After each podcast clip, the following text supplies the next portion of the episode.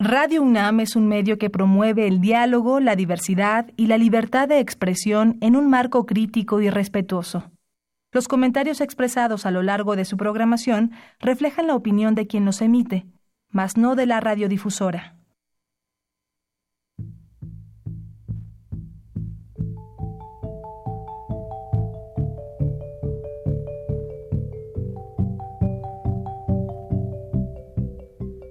Radio Universidad Nacional y la Facultad de Economía presentan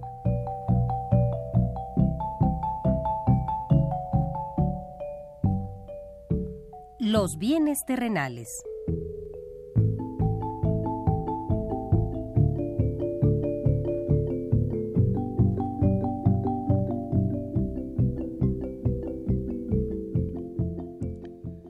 Bienvenidos a este espacio radiofónico de la Facultad de Economía de la UNAM. Como cada semana, estamos aquí con ustedes para reflexionar sobre un tema interesante relacionado con la economía, la política, la cultura y las cuestiones sociales. En nuestra mesa de análisis participan destacados especialistas, quienes nos acompañan hoy en este estudio y como siempre, le invitamos a participar en este programa a través de sus llamadas telefónicas. Para nosotros es un gusto saber que usted desde su casa, desde su oficina o en el lugar donde se encuentre, se interesa en el tema que tratamos. Nuestro número 5536 8989. Repito con mucho gusto, 5536 89 89.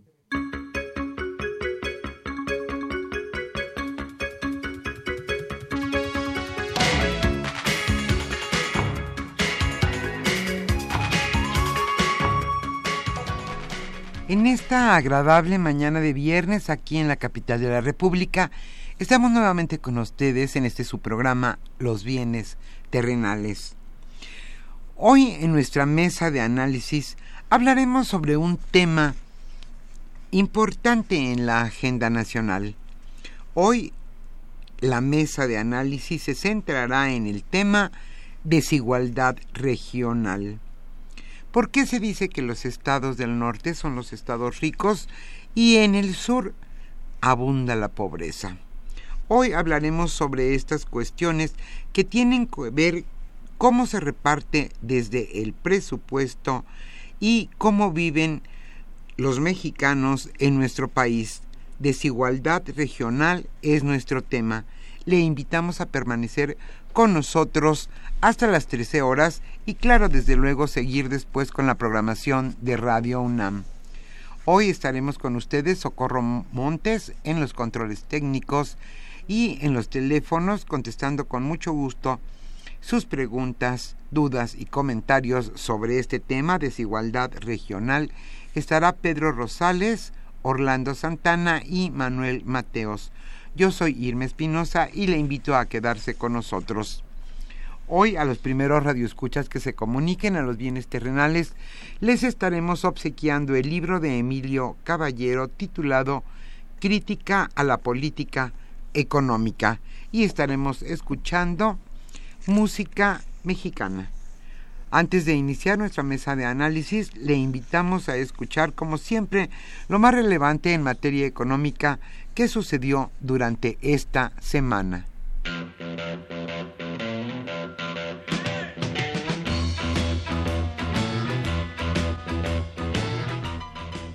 La economía durante la semana.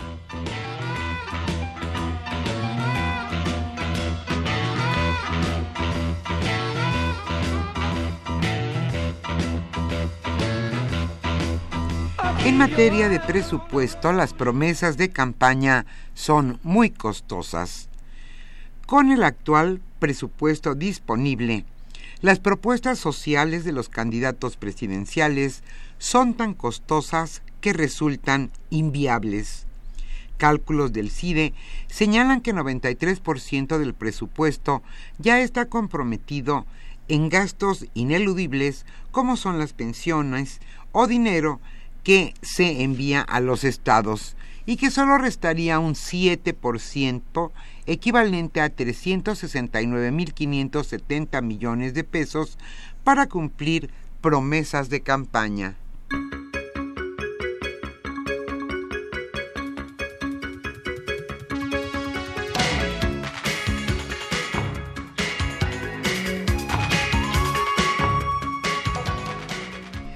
Las remesas a nuestro país siguen batiendo récord. El valor de las remesas familiares que entraron al país durante marzo pasado fue de 2.621 millones de dólares. Esto significa 3.96% por arriba de lo observado en el mismo mes de 2017, con lo que su monto acumulado llegó a un nivel sin precedentes, esto según datos del Banco de México.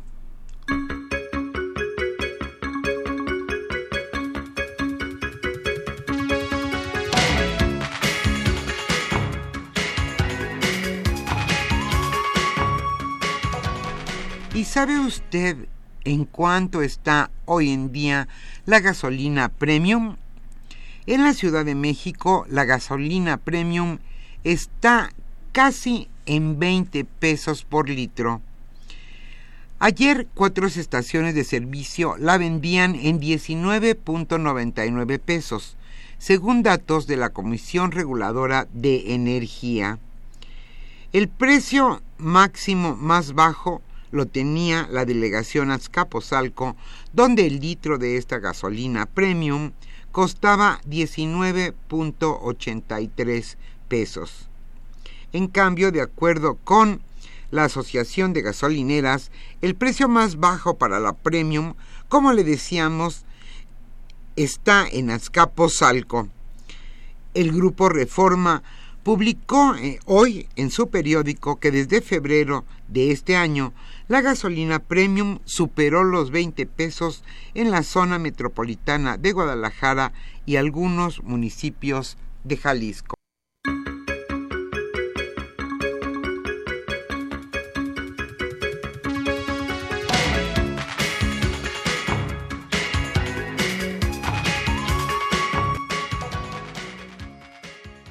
Y el propio gobierno es quien resta competitividad a las empresas.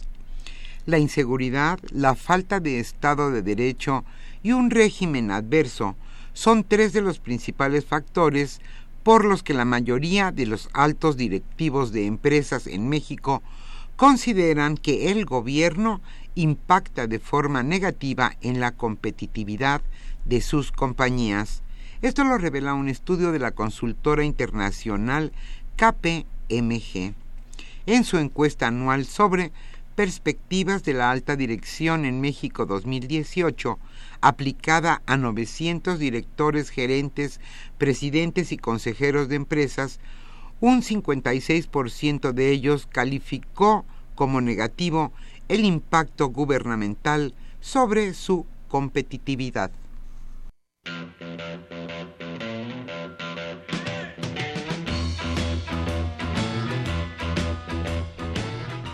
El tema de hoy...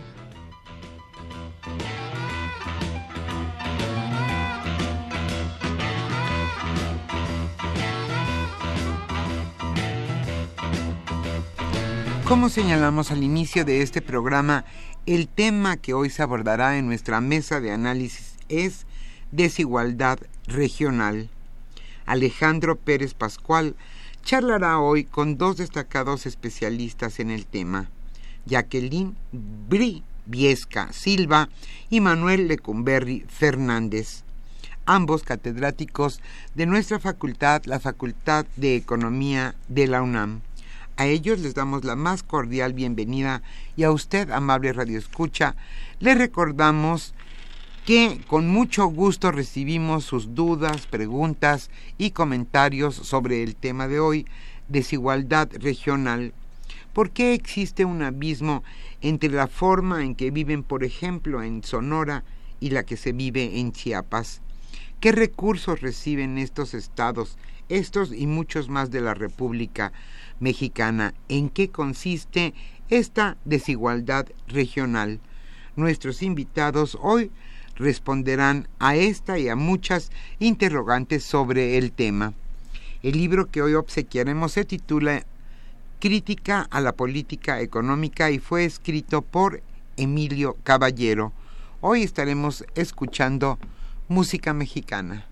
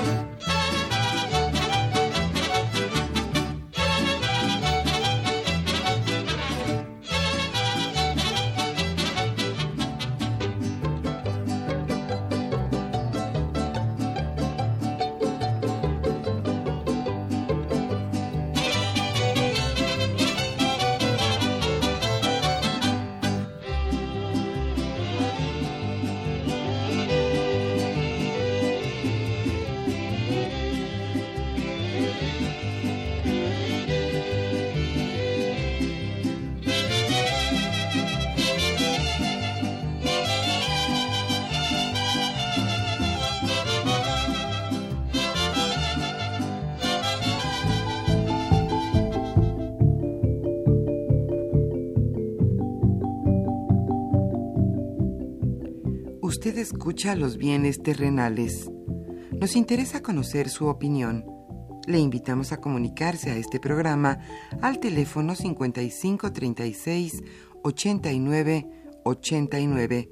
Repetimos con mucho gusto, 5536 89 89.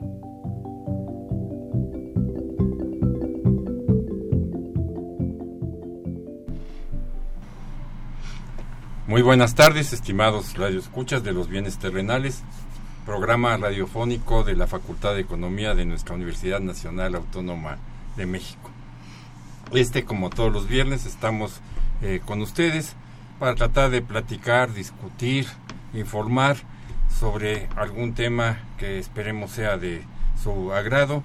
Y en esta ocasión lo que queremos es, eh, digamos, eh, ahondar, porque ya hemos tocado el tema en, otras ocasiones, el tema de las desigualdades en México, que son muchas eh, como tal, pero hoy en particular queremos eh, discutir con ustedes, plantearles algunas ideas sobre esta cuestión de la regionalidad del país y las grandes diferencias en términos de crecimiento, desarrollo, bienestar, ¿no? que eh, vemos se dan en nuestro en nuestro país ¿no? un norte eh, con mejores perspectivas económicas un sur con mayores problemas pero no solamente es norte y sur sino dentro del norte hay diferencias y dentro del sur hay diferencias.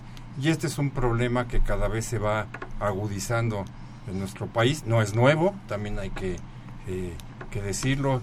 Es un problema de larga data siglos en, en algunas eh, eh, en algún término pero que sin duda genera eh, una molestia social no una molestia regional de los individuos que pues ven de alguna manera disminuidas sus posibilidades de, de mejora.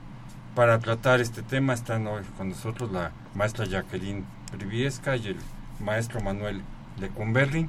Ambos han estudiado estos temas y nuestra intención es que nos ayuden a dilucidar las causas, ¿no? las razones a las que nos lleva a esta circunstancia y también ¿no? algunas ideas que podíamos pensar de cómo transitar en un, por una vereda que no provoque más desigualdad, sino que no será a corto plazo, pero que podamos entrar en un camino donde estas desigualdades vayan cerrando brechas entre entre ellas.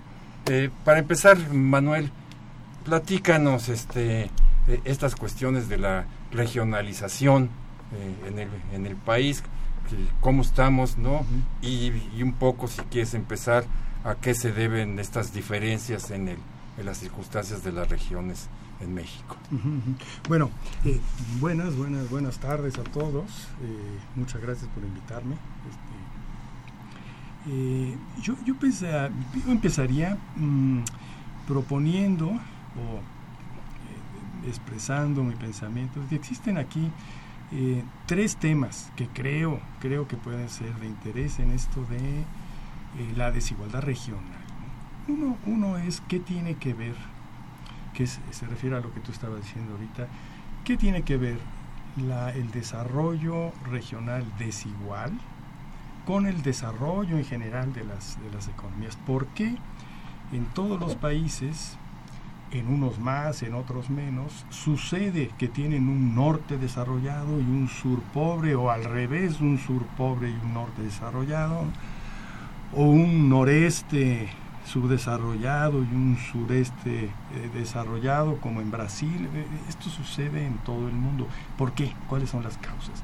¿Y cuáles son los remedios? Porque también vemos que, por ejemplo, la tradicional eh, brecha entre el Mesogiorno italiano, ¿no? famoso este, el sur de Italia y el norte de Italia, bueno, se ha mantenido, se ha mantenido, pero la brecha es cada vez más pequeñita. Si la comparamos con nuestras brechas, por ejemplo la de Brasil o la de México, bueno, aquello es, es nada, ¿no? Entonces, ¿qué, qué pasa ahí? Yo creo que es un tema importante. Otro que nos atañe mucho aquí en México es qué pasa con la desigualdad regional y el comercio, y el comercio internacional. ¿Qué pasa cuando los países se abren al comercio internacional? ¿Qué pasa con la desigualdad regional? ¿Empeora? ¿No? ¿O se reduce? E, eso es un tema interesante. Creo que en México, bueno, todos hemos visto que a pesar de que el comercio internacional ha sido un factor de desarrollo importante de nuestra economía, sin embargo parece ser que ha acentuado las, las diferencias regionales. Ese es otro tema interesante. Y otro en donde Jacqueline ha trabajado mucho es el tema de la política gubernamental con respecto a las desigualdades regionales. A mí me, son tres temas ahí que me llaman mucho la atención. Pero Los tres. en alguno de ellos. bueno, a mí me gustaría avanzar. Nomás nos pones la agenda, pero no nos pones eh, ¿no? la zanahoria, pero no le das una mordida. Entonces, este, dale una mordidita a la zanahoria, Yo, yo, me, yo me voy con el primero, que me, me, parece un tema de teoría económica muy interesante, ¿no? Porque se ha, se ha observado que con el desarrollo de los países, eh, la desigualdad regional primero aumenta, aumenta y aumenta, eh, para luego, llegado a un punto de desarrollo, eh, empieza a disminuir. Esto, por ejemplo, el caso de Estados Unidos podría ser un caso paradigmático ¿no? de este proceso, en donde la, los desequilibrios entre el norte, el noreste de los Estados Unidos y el sur, eh, llegaron a un punto eh, culminante de, polarización por allá de principios del siglo XX para luego empezar a reducirse y a reducirse, a reducirse. Y actualmente se mantiene, claro que hay desequilibrios entre regiones, pero vamos, son mucho menores y nada parecido a lo que tenemos, por ejemplo, actualmente China, entre sus, la costa y el resto de China, México, ¿no? entre el centro y el norte y el sur, este, y Brasil, Brasil que es un caso este, extraordinario de desigualdad, no tanto en el ingreso como en la distribución de la actividad económica. Eh, ¿Por qué? ¿Por qué pasa eso? Bueno, una primer causa importantísima es que eh, el desarrollo de un país empieza en algún sitio ¿no? No empieza en todo el país al mismo tiempo. Y eso, esto, es, esto es algo, este, pues sí, eh, obvio, pero, pero definitivo, ¿no? Eh, si el desarrollo de Estados Unidos empezó en la costa este o el desarrollo de México empezó en el centro, en la Ciudad de México, claro, esto hace que se mantenga, que tienda a mantenerse una brecha entre ese centro, en donde empezó el desarrollo, y el resto del, del país. ¿no? Eso, eso es algo muy, muy importante. Ahora, mientras más fragmentado esté un país, o sea, mientras menos buenas sean las comunicaciones, mientras los mercados estén más dispersos, pues más se va a mantener esta, esta desigualdad. O sea, Manuel, desarrollo llama a desarrollo en este caso, por decir, Desarrollo, crecimiento sí, o actividad económica llama a más actividad Exacto. económica. O sea, en, en un sentido podría uno pensar que si una parte se desarrolla, por ejemplo, la Ciudad de México, no empieza a tener un desarrollo industrial, hay un gran auge, 40, 50. mucha inversión, sí, exacto, ¿no? hay un auge ahí. Eh, ¿Por qué no eh, el resto del país empieza a participar de este polo ¿no? de desarrollo? Bueno, es que no es tan fácil, ¿no? Porque las distancias, la fragmentación del país, las por faltas de comunicaciones, la inmadurez de los mercados, hacen que esto se mantenga ¿no? en el tiempo. ¿no? Ahora, que los beneficiarios este, promueven que se mantenga. Exacto. Bueno, en algún sentido, pero bueno, finalmente es un mercado que tienes ahí y que, por ejemplo, los industriales que empezaron en la Ciudad de México a tener gran éxito, este, pues claro que le querían vender, por ejemplo, automóviles al resto del país, pero no había quien se los comprara. Punto, ¿no? Porque los mercados eran muy pobres, ¿no?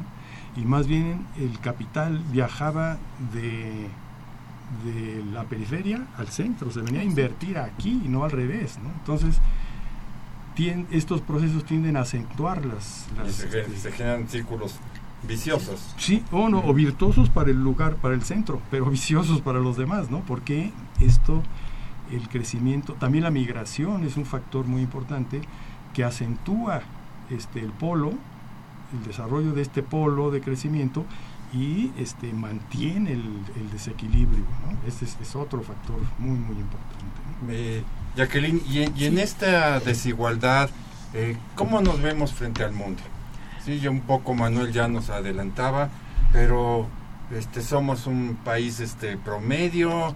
Eh, ¿cómo, ¿Cómo observas tú que, que, que, que nos vemos frente a, a otros, eh, a otros países, digamos, de nuestro mismo estatus de de crecimiento, de desarrollo. Con los que nos podamos comparar, ¿no? ¿no? Con los que nos podamos comparar. Pues sí, es, está, está complicado porque finalmente uno pensaría que estamos mucho mejor que otros que otros o países. mucho peor, o mucho peor sí ¿no? claro. O como somos muy dados a la depresión pues más bien pensamos que estamos mucho peor que los demás.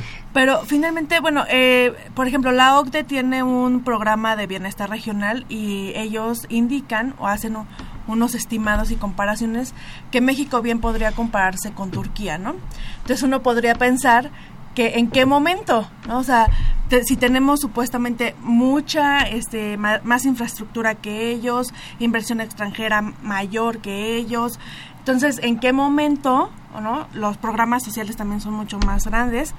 ¿En qué momento nosotros podríamos compararnos? Pero bueno, la desigualdad regional también tiene que ver mucho con esta parte de la distribución. ¿No? No tenemos eh, buenos canales de distribución, digamos, eh, este, se me fue ahorita la... De transporte. La de palabra, ajá, de transporte, no tenemos este to, todas las carreteras que deberíamos de tener, ¿no? O sea, Infraestructura. infraestructura, claro, para poder generar esta parte que decía Manuel es importante, o sea, cuando nosotros aperturamos hacia el comercio, tendré, tendríamos que ver que efectivamente esta parte de la infraestructura sea beneficiosa y no generar círculos virtuosos para una zona y devastadores para otras, ¿no? El ejemplo claro en México es esta parte que en todo el norte, ¿no? digamos, tiene grande infraestructura, tiene buena inversión. Nuevo León es uno de los estados con mayor inversión que tiene. Y el par la parte sur, digamos, Guerrero, Oaxaca y Chiapas, pues son estados que finalmente no tienen tanto, tanto desarrollo como tal. Pero sí, efectivamente, hay una diferencia muy grande ante el mundo, ¿no? De lo que es México en, en desigualdad y este y nos vemos mal, o sea, no, no tenemos estas políticas que deberíamos de tener para poder avanzar más allá de lo que tenemos ahorita, ¿no? Por ejemplo, y que a lo mejor pensaríamos que pues no estamos tan mal. Pero quién sabe. Pero quién sabe. sí, claro. Pero en esto del comercio, el sur de México es una zona este ampliamente exportadora. Sí, claro. El petróleo, por lo menos en esta última etapa, quizás no en la primera con los mantos de Ciudad Madero, en Tamaulipas, el, el norte de Veracruz, pero digamos el auge de Cantarel, de Reforma Chiapas, el gran centro exportador, el, el, la materia prima que debió haber sido no este la palanca de, de nuestro desarrollo está en el sur. ¿sí? El sur tiene productos que viene exportando, ¿no? Desde hace muchos años, este, lo comentábamos como el café de Chiapas, este, Oaxaca, incluso también hasta en zonas de, eh, de Veracruz, ¿no? En términos turísticos, ¿sí?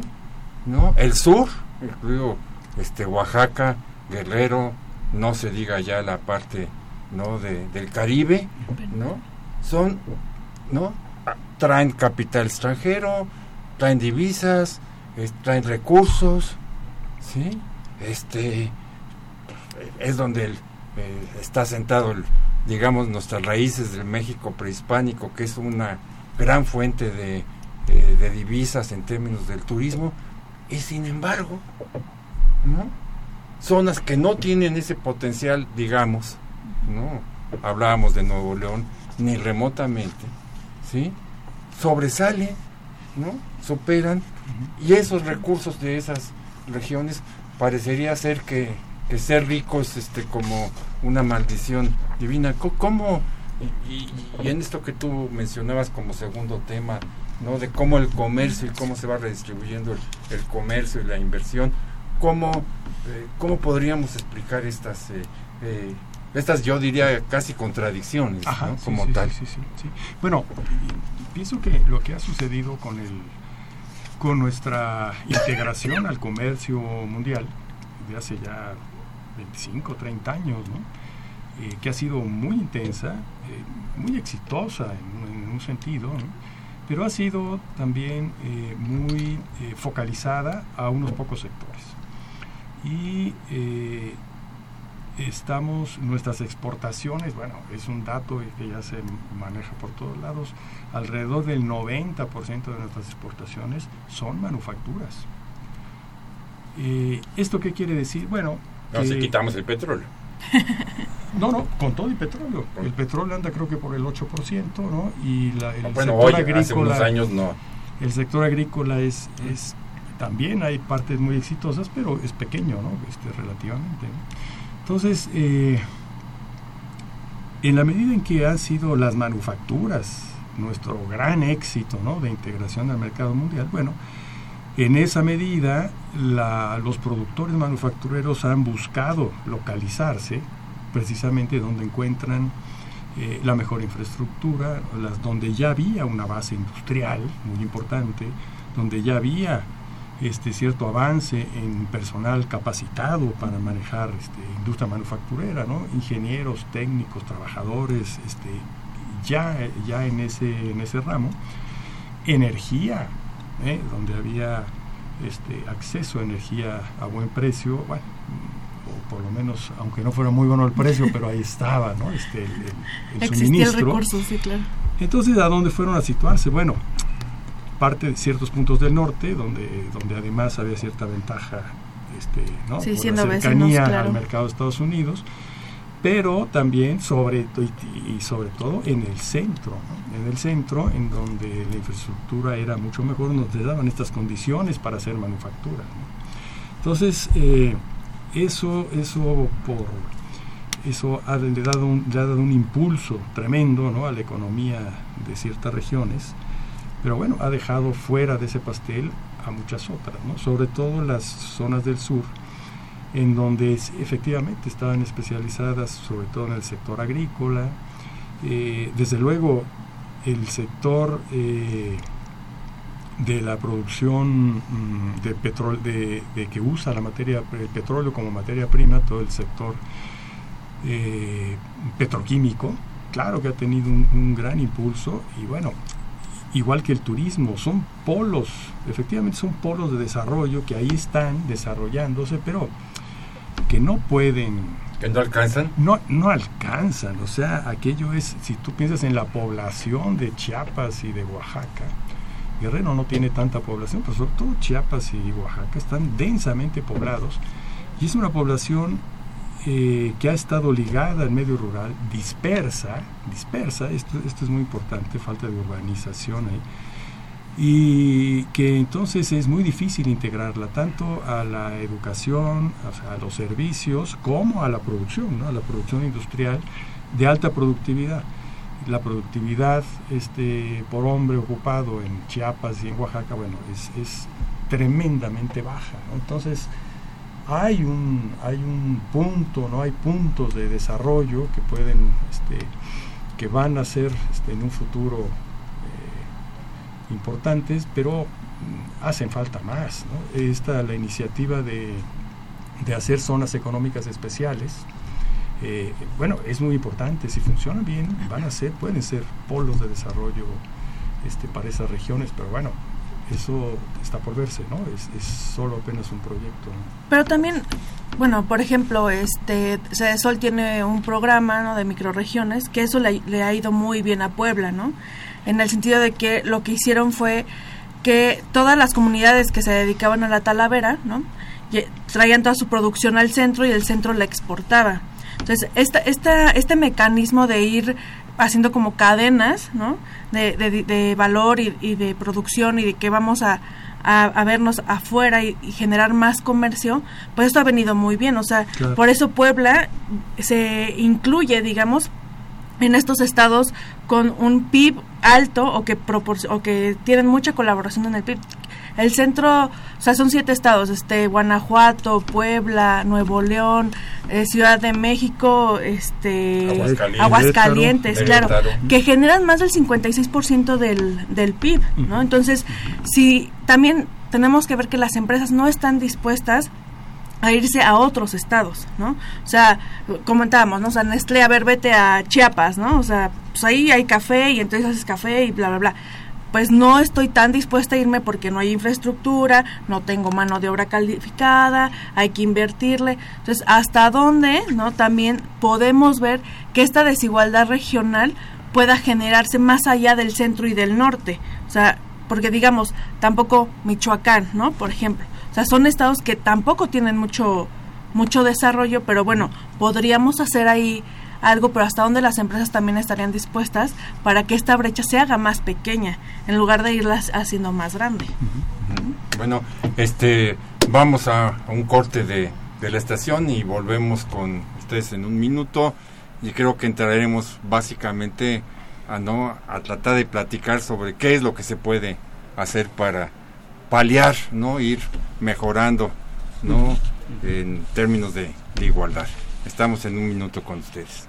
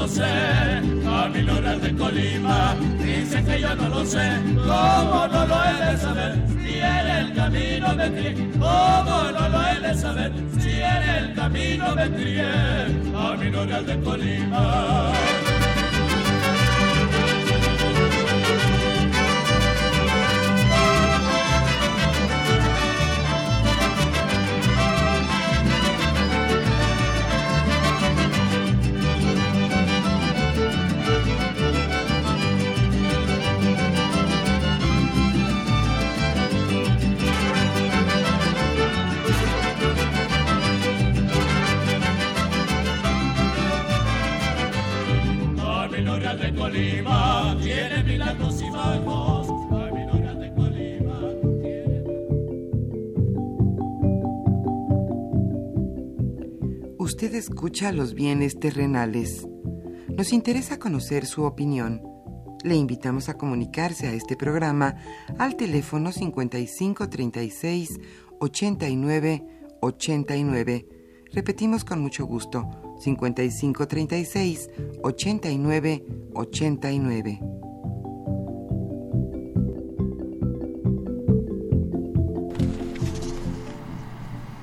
Estamos de regreso con ustedes, estimados radioescuchas, aquí en los bienes terrenales, en Radio UNAM, comentando y platicando sobre, digamos, otra de las desgracias nacionales, que es la, las regiones y la desigualdad entre, entre entre las eh, regiones. Ya ven que en este programa nos encanta platicar sobre las desgracias en todos, en, todos ámbitos. Para ello están con nosotros la maestra Jacqueline Bribriesca y el maestro Manuel Lecumberri. Y digamos, vamos a la parte, eh, digamos, del qué hacer. Remediar. ¿Qué se puede hacer? Manuel, tú nos has planteado también, eh, Jacqueline, que hay, digamos, que las fuerzas económicas per se, ¿no? Son concentradoras, ¿sí? Eh, tienen una tendencia, ¿no? A, concentrarse, ¿no? A buscar las mejores condiciones, eh, etcétera. Sí, digamos, eh, habría un fluido natural, llamémosle entre comillas, no se me vaya a acusar de otras cosas, ¿no? por las comillas, ¿no? Que tendería, ¿no? ¿Sí? A generar esta desigualdad. Más allá, si en el mediano o largo plazo las tendencias, como bien nos decías tú, Manuel, irían en el sentido de que se fuera revirtiendo, ¿no? Esta desigualdad y empezáramos un proceso de mayor, ¿no? Equilibrio, ¿no? En el ingreso y en las regiones, etcétera, ¿no? Hagamos caso, digamos, este, a esa tendencia natural, digamos que, que se cumple. Vuelvo a poner comillas, ¿no? Para que tampoco se me acuse de, de nada, ¿no? Este, pero yo creo que en dado caso habría que ayudarle. Claro. ¿No? Ay, si de verdad tenemos esa tendencia natural, pues hay que darle un empujoncito. Y si no existe la tendencia natural, pues con más razón, no hay que dar un, un empujón para que estas desigualdades no se perpetúen y se y se y se, ahonden, ¿no? En ese sentido. Y ahí, pues, el, el gran actor que tiene que, que, tener, ¿no? Eh, palabra en esto, acción en esto, pues es el Estado. Y cuando me refiero al Estado, no me refiero solamente al, al centro, a, la, a la federación. En este tema, ¿no? De cuestiones regionales, pues es, parecería muy natural, ¿no? Que debería haber una gran acción ¿no? por parte ¿no?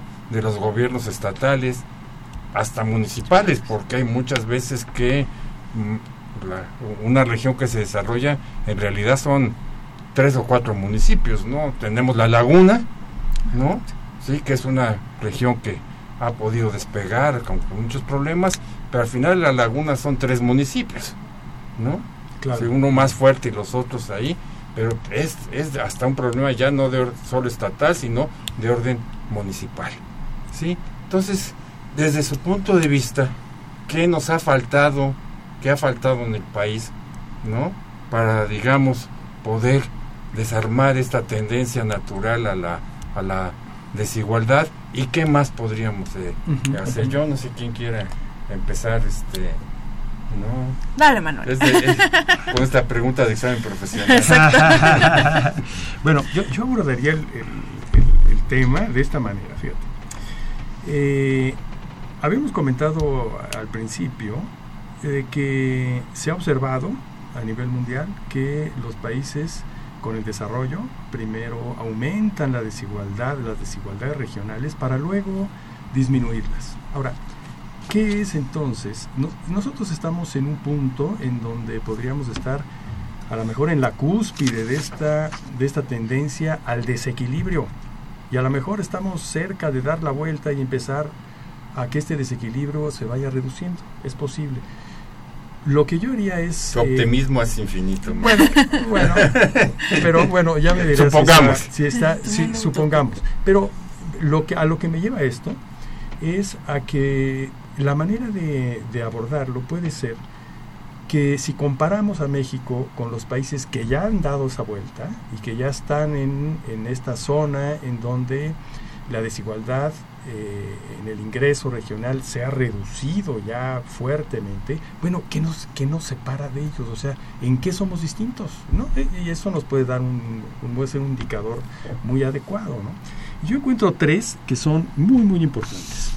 Uno, nuestro grado de urbanización. Mientras más podamos acelerar nuestro grado de urbanización, o sea que nuestra población esté concentrada. Romper la dispersión de la población. Sí, exactamente, que es el, es el problema, creo que central en nuestro, nuestro, los dos estados que son nuestra gran preocupación, ¿no? Chiapas y Oaxaca. Tenemos una población dispersa. Tabasco. Terrible, Tabasco, ¿no? exacto. Sí, no, no, no, no. Bueno, ese es un punto. Ahí, ahí estamos eh, lejos aún de los países Políticas de promoción plenamente desarrollados, sí, urbanización. ¿no? Otra muy importante, participación de las mujeres en el mercado de trabajo. Esto es algo muy, muy importante y que estamos también lejos todavía. Los países desarrollados andan alrededor del 80% de las mujeres eh, que están dentro del mercado de trabajo. Nosotros andamos, eh, creo que ni al 60%, digamos. Eso es algo importante. Otra, muy, muy importante, la formación amplia de capital humano. No solamente nuestro capital humano, tenemos puntos en donde se, este, tenemos desarrollo de capital humano, pero son cinco puntos, seis puntos en el país, en las grandes ciudades, en las ciudades más importantes. Y esto es una, esto nos separa también ampliamente de los países en desarrollo y ahí esto este, podría ser eh, algo muy muy importante. Y el último, que creo que es central, o vamos, es donde se refleja todo el cambio, es el cambio estructural de la industria. Si nos comparamos con los países realmente ya desarrollados, eh, tenemos por ejemplo un sector rural, un sector agrícola, digamos, enorme si nos comparamos con los países que ya tienen un desarrollo maduro, ¿no? digamos. ¿no? Eso también es algo que nosotros podemos acelerar, que se podría acelerar, o que mientras más rápido hagamos esta transición, eh, más rápido también, eh, podremos ir paliando o disminuyendo las desigualdades regionales abismales ¿no? que tenemos ahorita entre las zonas industrializadas, las ciudades grandes y estas poblaciones enormes, dispersas, con una baja productividad, bueno, terrible, ¿no? en donde todo es caro, llevarle los servicios, este, la industria no puede llegar, no tiene infraestructura, eh, bueno, y todos estos problemas. Yo, yo lo, eso sería mi, mi, comentario. Híjole, es que yo, yo creo que también está vivo en un mundo muy optimista entonces como Manuel porque yo, yo también creo que esta parte del capital humano es muy importante pero también hay que invertirle ¿no? Claro, y entonces claro. cómo le haces para invertirle a todo eso eso, cuesta, Ajá, ¿no? exacto Sí. no o sea tienes como que mucho, muchos sectores donde tienes que invertir para poder como que iniciar este este desarrollo regional y que finalmente se vean, ¿no? Digamos, porque de repente decimos es que a todo, según a todo le invierten, pero pues dónde no no es tangible, tangible, vaya, ¿no? Pero sí creo que el capital humano es este muy muy importante. Decía que yo vivo en un mundo muy optimista, entonces porque yo lo que lo que vería más este ad hoc en esta situación es que se distribuyera bien la, la inversión, ¿no? No solo se quedara en, un, en, en el centro o en el norte, sino que también se fuera a otros estados. Esta parte que, que decíamos, ¿no? O sea, Chiapas tiene... Pero eso solo se logra con alicientes. Ah, no, claro, Y claro. No, y, y que finalmente no todo lo tiene que hacer el gobierno federal, ¿no? O sea, también esta parte que decíamos, o sea, municipios tienen que entrarle y no esperar a que entonces venga el gobierno, les toque la puerta y les diga, ay, ¿qué crees? Mira, te traje esta empresa para que la pongas aquí. Pues no, o sea, también hay que hay que buscar leyes y creo que es parte de lo que algunos este, estados Querétaro, Puebla, este, Aguascalientes hasta cierto punto hicieron, ¿no? Vaya, y que por eso están inmersos dentro en, en este en este desarrollo. Eh, otra de las eh, cuestiones que también veo aquí como que muy optimista es esta esta parte de no que no exista concentración total por ejemplo en la Ciudad de México. Yo la verdad es que creo que es muy importante que las empresas sí se muevan. O sea sí sé que es muy complicado para los que vivimos aquí irnos a otro estado no pero creo que también es voluntad no a lo mejor no te vas a ir todo el tiempo no igual y vas y capacitas al personal pero esto hace, eh, hacemos capital humano, ¿no? Que es parte de, de lo que decimos, pero creo que sí la, la parte industrial tiene mucho mucho que ver este en, en, este punto, ¿no? Creo que la desigualdad regional no solo tiene que ver con comercio, ¿no? También creo que esta parte de la educación, la vivienda, este cuestiones este ambientales tal vez ti- tienen que entrar en este en este rubro no Eh, no estamos como que muy acostumbrados a escuchar estos temas no Eh, solamente decir económicos sí crecimos no no crecimos bueno por qué no produjimos mucho, etcétera, ¿no? Pero creo que eh, esta parte de la especialización industrial tal vez se podría denominar así, no tiene que concentrar solamente en una en una zona. Y híjole, yo creo que entraría ahí como que en un problema contigo, menor, porque esta parte de, de que las mujeres entremos, o sea, y que estemos en, en, el, mercado, laboral, yo creo que más bien es una cuestión cultural y que tenemos que eh, este, eliminarla, porque a lo mejor sí muchos, muchas queremos, pero pues no, no hay esa apertura, ¿no? Total, entonces creo que también es una cuestión este cultural, porque hay mujeres que, bueno, o sea, han, han hecho un millón de, de, cosas. Creo que aquí en México hay mucho este capital humano de mujeres que, que, queremos estar dentro de, pero las cuestiones culturales no nos dejan. O sea, no nos dejan esa, abrir en ese, en ese tema, ¿no? Digámoslo así. Vamos a, a ver qué opinan nuestros, eh, nuestros radioescuchas. Jorge Moral de la Gustavo Amadero. ¿Cómo se podrá lograr la verdadera integración de México como una auténtica eh, tendencia democrática y moderna, federación democrática y moderna, pero sin modernismo neoliberal. Eh, Jorge, eh, otra vez Jorge Morán de, también, ¿qué tanto ha influido la cultura judía en el desarrollo industrial y financiero de Monterrey?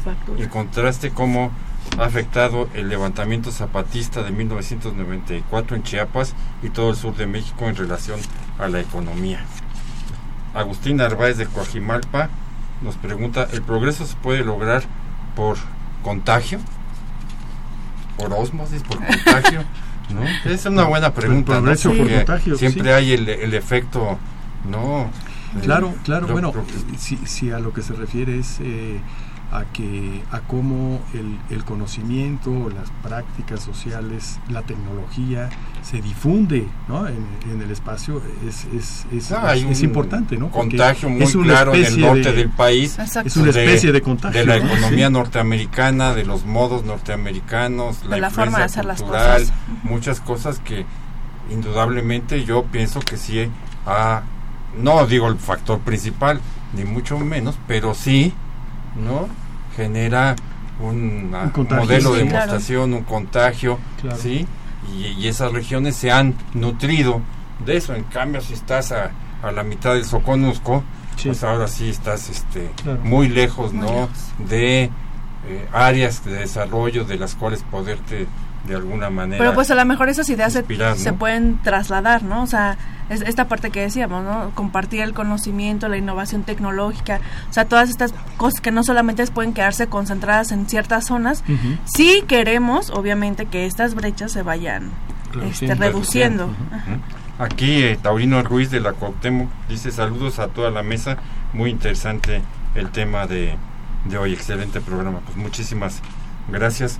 Josefina eh, Cruz de Huizquilucan. Está olvidado el sur, no hay ninguna política para que se desarrolle. En el norte se ve más. El interés será por estar cerca de la frontera con Estados Unidos, un poco ya lo comentamos. Hay demasiada desigualdad entre estas regiones.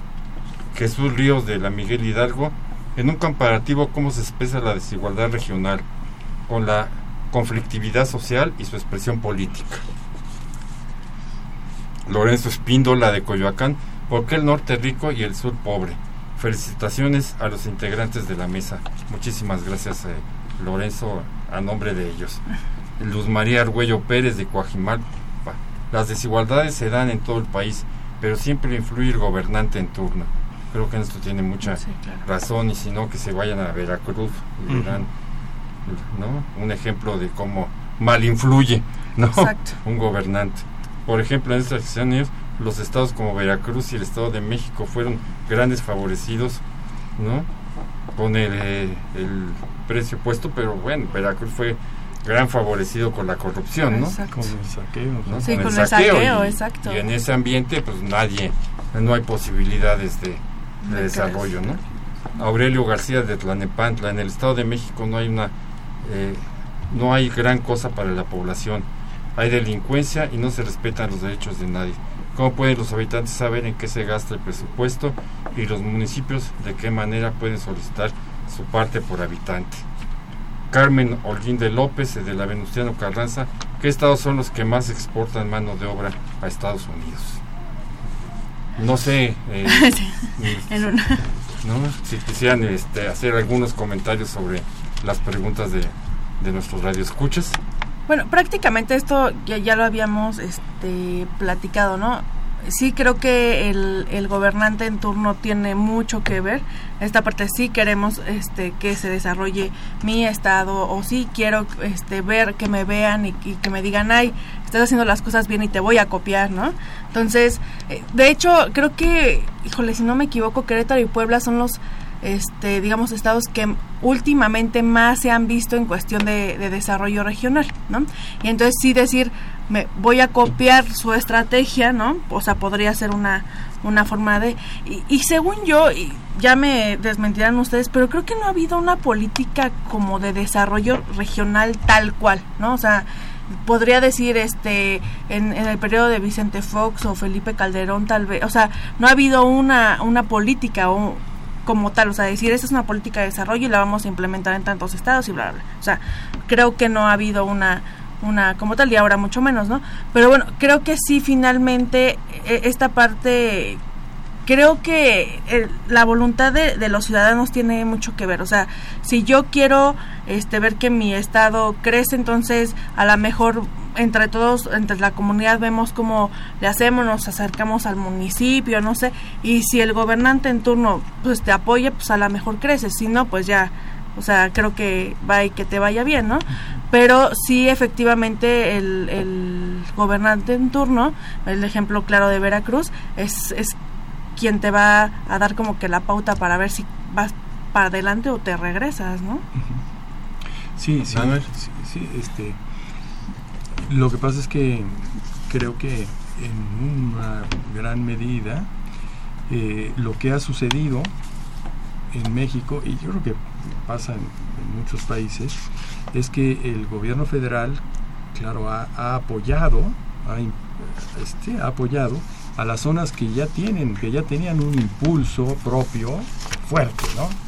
en vez de ser un estado equilibrador, sí. hemos sido un, hemos sido un estado estado desequilibrador. Sí.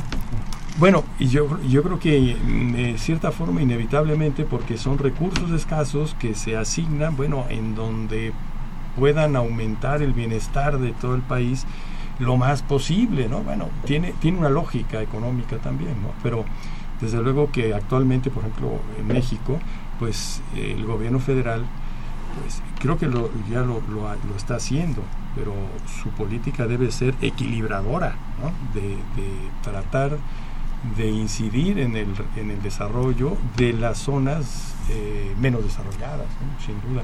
Bueno, por ejemplo, esta iniciativa de las zonas económicas especiales va totalmente en ese, en ese sentido. Claro, pueden tener mayor o menor éxito, el dinero público puede ser gastado más bien o más mal, ¿no? Este, ahí hay, tenemos muchos problemas, ¿no? Todos lo sabemos, de cómo se gasta el dinero público y qué tan eficaz es entonces en las metas públicas, ¿no? Este, y, o se desvía a otras cosas, ¿no? Un poco aquí eh, comentando a Jesús eh, Ríos, eh, lo que pasa es que las zonas eh, regionales más poco desarrolladas, pues al mismo tiempo son las zonas de mayor pobreza del país, en donde, ¿no? Las personas que viven, ¿no? Eso, hay mayor desigualdad social, ¿sí? porque si yo estoy en un entorno que no genera, pues difícilmente no yo puedo generar. Y bueno y también lo que se nos plantea ahí se vuelven al, mismo tiempo las zonas más conflictivas socialmente sí no y digámoslo también las políticamente también más eh, eh, más difíciles y más eh, inestables no este problema de la desigualdad Como dicen, al perro más flaco se le suben todas las pulgas, todas las pulgas, ¿no? Es como un fenómeno que se reproduce en sí mismo, ¿sí? En todos los ámbitos. Hoy tratamos el, el regional, pero indudablemente en todos los ámbitos. Es el que después va a tener las peores este sistema educativo. Entonces, si la solución es el capital humano, ¿sí? O si por parte de la solución o si la solución es este la integración de la mujer, pues están reproduciendo con esos sistemas educativos ¿no? condiciones para perpetuar ¿no? la, la, falta de desigualdad ¿sí? y que las iniciativas ¿no? que se puedan llevar adelante sean ¿no? aún ¿no? mucho más difíciles de los propios pobladores y aunado a otra de las preguntas que genera pues migración claro ¿sí? ya nos preguntaban pues son esos estados donde el desarrollo es más bajo que tienen menores condiciones no los que generan un mayor grado de eh, de migración hacia otros estados y también sabemos no hacia Estados Unidos, Canadá y hacia otras regiones eh, eh, del mundo. Aquí también nos preguntan o nos dicen, este, las amas de casa sí saben cómo gasta el presupuesto el presidente y si realmente el presidente apoyara a los jóvenes haría algo. Y José María de la Gustavo Madero, eh, ¿qué partido a través de sus gobernadores económicamente hablado ha sido más exitoso? Pues, los que han tenido mayor desarrollo, yo diría los últimos decenios, por no ponerlo en el corto plazo, independientemente del signo político de los gobernadores, pues han sido los estados del centro de la República, ¿no? Guanajuato, Aguascalientes, eh, Colima, Querétaro, etcétera, ¿no? Los San que Luis, y, San Luis, y hablo claro. San Luis, independientemente del color político de, de, de los mismos, porque ha habido de, Pues sí. de, de- de- de diversos, pero sí se nota ¿no? que ha existido ¿no? políticas locales. Manuel, eh, un minuto, y para que le dejemos un minuto para cerrar ¿no? a Jacqueline. Eh, este, Tus ¿qué conclusiones. decir? ¿Qué podemos concluir? Concluye algo, Manuel. Bueno, no, eh, yo pienso que algo que me parece importante es que desde luego que la intervención gubernamental es importante y puede darle un, este, eh, puede ser, por ejemplo, o a lo mejor el punto más importante es que puede ser equilibradora ¿no? de las de las regiones. Esto esto es muy importante. Este, si la política gubernamental, es adecuada. Eh, pero mm, sin duda son las fuerzas económicas este, las que impulsan esta, esta desigualdad y luego la tendencia a la igualdad.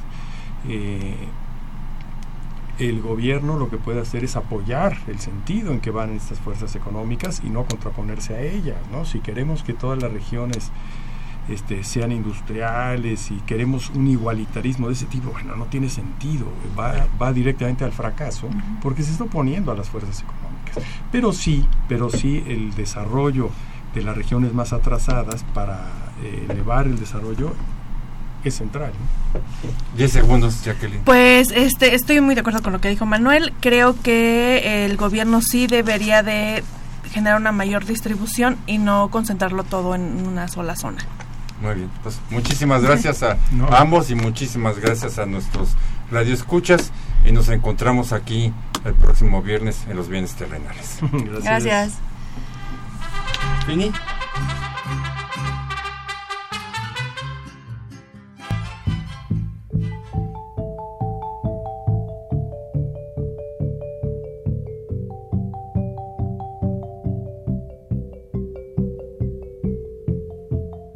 Radio Universidad Nacional y la Facultad de Economía presentaron